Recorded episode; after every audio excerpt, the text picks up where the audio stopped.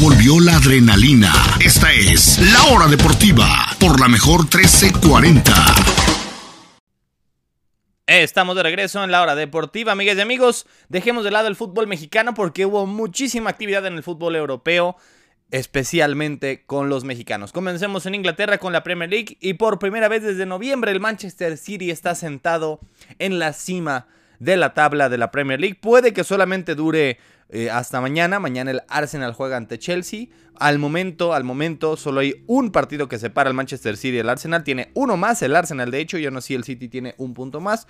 Mañana el Arsenal jugará nuevamente. Intentará ganar por primera vez en cinco partidos. Después de tres empates seguidos y por supuesto la derrota ante los Cities esa media semana. Ganó el City en casa del Fulham. Cicerra espectacular. No fue su mejor partido. El Fulham casi los empata varias veces.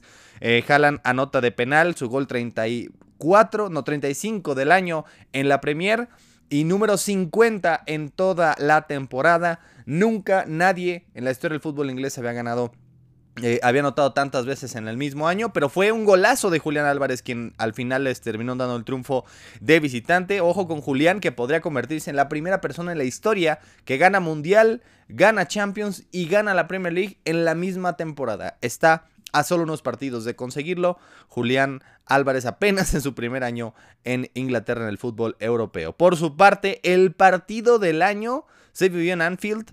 Un partido loquísimo, recordando que el Tottenham la semana pasada había recibido 5 goles en 21 minutos, pues bueno, ahora fueron solo 3 goles en 15 minutos, el Liverpool iba 3 a 0 y apenas habían pasado un cuarto de hora, el Tottenham le da eh, eh, vida un golazo de Harry Kane justo al final de la primera parte, fue un partidazo de verdad de ida y vuelta. No sé cómo no acabó 8 a 8 este, este partido. Termina empatándolo al minuto 93 con un gol bastante fortuito de Richarlison, el primero de la temporada. Richarlison increíblemente marcó dos veces en Qatar en lo poco que jugó y en todo el año de la Premier League no había marcado un solo gol. Un solo gol, anota el empate, se quita la playera, festeja del 3-0 al 3-3, solamente para que un minuto después Diogo Jota anotara el cuarto. Jugadores del Liverpool que habían estado lesionados. Luis Díaz volvió después de desde 10 meses atrás que no jugaba un partido, o 9 meses atrás que no jugaba un partido de Premier League,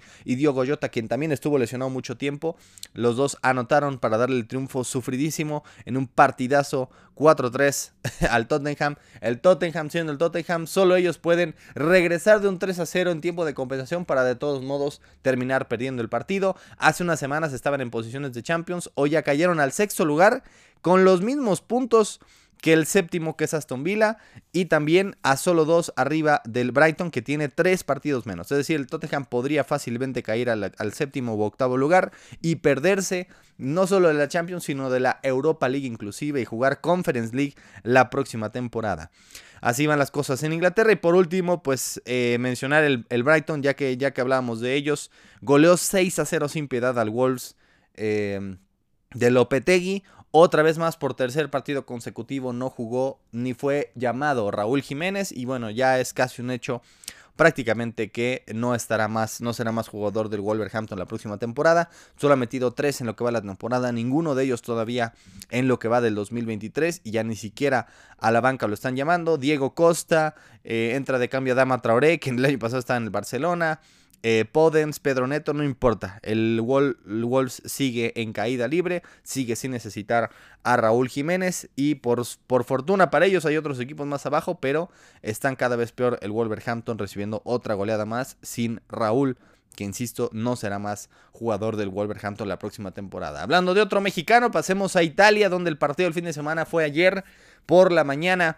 Después de que se dio a conocer el triunfo del Inter, ya se sabía, se sabía que el Napoli, que se había por cierto pospuesto, el Napoli iba a jugar el viernes y después el Inter contra Lazio. Eh, como Lazio segundo lugar, era cuestión matemática que con un triunfo el Napoli era campeón. Estuvo intentándolo con todo, contra todo, contra eh, la Salernitana, pero se encontró con un muro, un muro, un muro mexicano.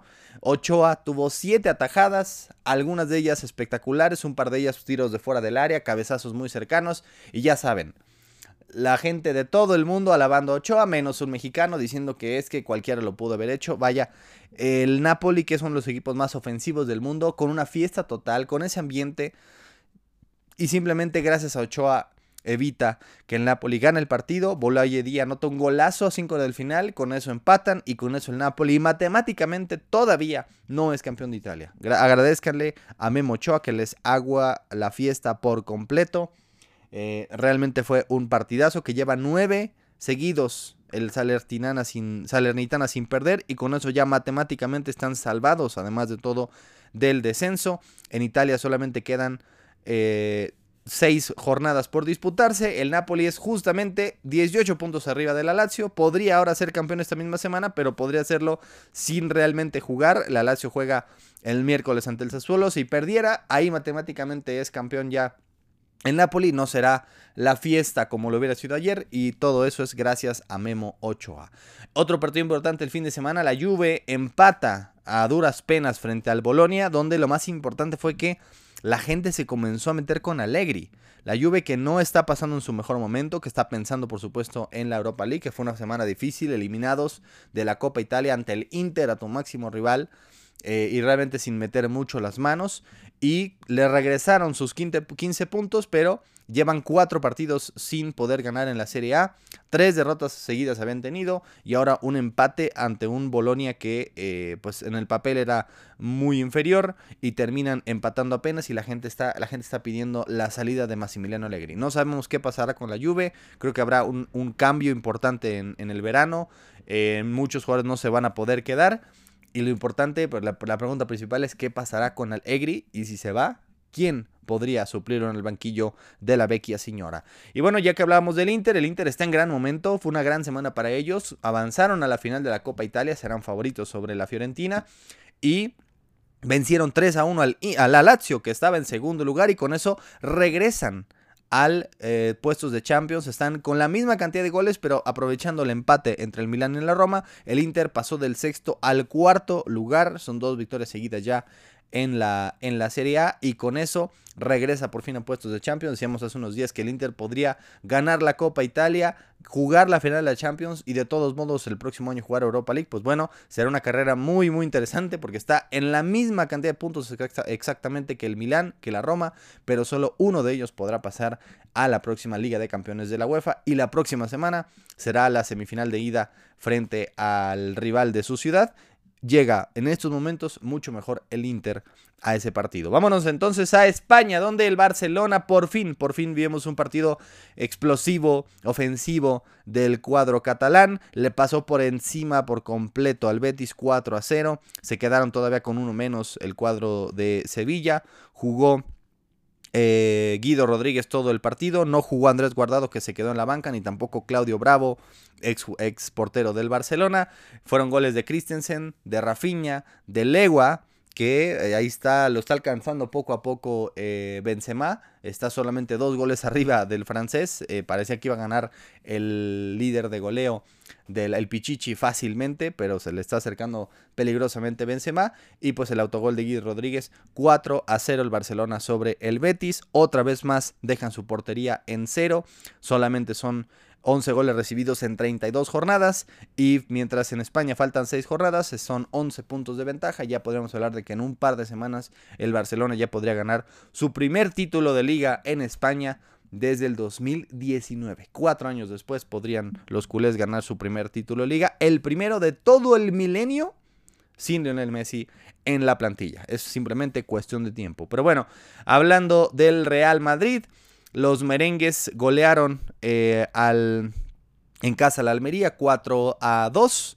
Eh, se puso más interesante al final, iba, iba en un momento una goleada de escándalo. Benzema anotó hat-trick en todo en el primer tiempo y con eso supera a Hugo Sánchez como el cuarto goleador histórico de la liga detrás de Messi, de Cristiano, de Telmo Zarra, está por encima de Hugo Sánchez. También ya es el cuarto goleador histórico de la Champions. No estamos dimensionando la carrera de Benzema, que está ahí atrasito, atrasito los grandes, ponemos a Suárez, ponemos a Lewandowski entre los grandes delanteros de la época, difícil decir si Benzema está al nivel o incluso por encima de ellos, lo que está haciendo, eh, sobre todo en este momento tan importante de la temporada, en abril, tres hat-tricks distintos, su primer partido de abril, hat-trick, su último partido de abril, también hat-trick, y está, insisto, eh, pisándole los talones a Lewandowski por la lucha en el Pichichi. El equipo español, eso sí, con mejor nivel es el Atlético de Madrid, que todo el año, todo el 2023 solo ha perdido un solo partido y fue ante el Barcelona la semana anterior. Goleó 5 a 2 al Valladolid de visita con goles de cinco distintos de Nahuel, de Jiménez, los defensas, de Morata, un autogol y después lo que quería mencionar, un golazo de Depay, un absoluto golazo para mí, no es el mejor del fin de semana, me encantó también el de Julián Álvarez, pero qué golazo el de Memphis Depay, me parece, eh, algunos sean al estilo Ronaldo de los noventas y la verdad es que sí fue, eh, eh, han mejorado mucho el Atlético, desde que llegó Depay y se fue Joao Félix es un equipo distinto, Lástima para ellos que ya estaban eliminados de, toda competencia europea, pero es el equipo español hoy por hoy, eh, tal vez en mejor forma. Tal vez no el mejor equipo, pero sí el que está más enrachado. Solo una derrota en lo que va del año. Vámonos ahora a la Bundesliga, Alemania, donde otra vez por segunda semana seguida tenemos nuevo líder. La semana pasada había rebasado el Dortmund al Bayern, ahora deja ir una oportunidad de oro el Dortmund de visita ante el Bochum. Apenas el minuto 7 llevan 1 a 1. Eh, fue polémico el partido porque no se marca un penal a favor del Borussia Dortmund, que después del partido, dice el árbitro, sí tendría que haberlo marcado. Hubiera sido el triunfo del Dortmund, ahora con el empate más el triunfo del Bayern Múnich el día de ayer ante el último lugar Hertha Berlín con goles de Nabri y de Coman.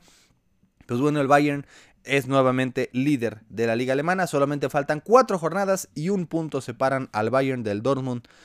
Sabremos ya próximamente si el Bayern consigue su décimo primer título consecutivo de liga en Alemania.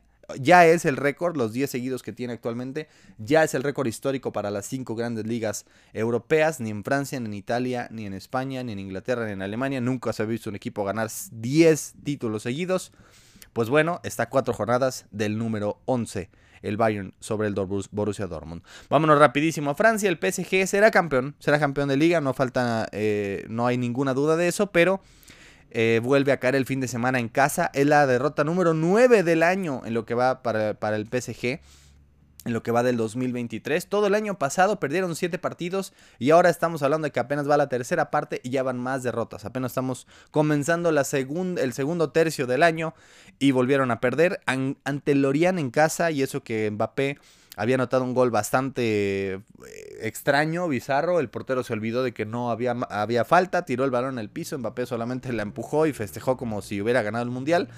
Y al final, con todo y Messi y Mbappé, el PSG termina cayendo ante Lorient.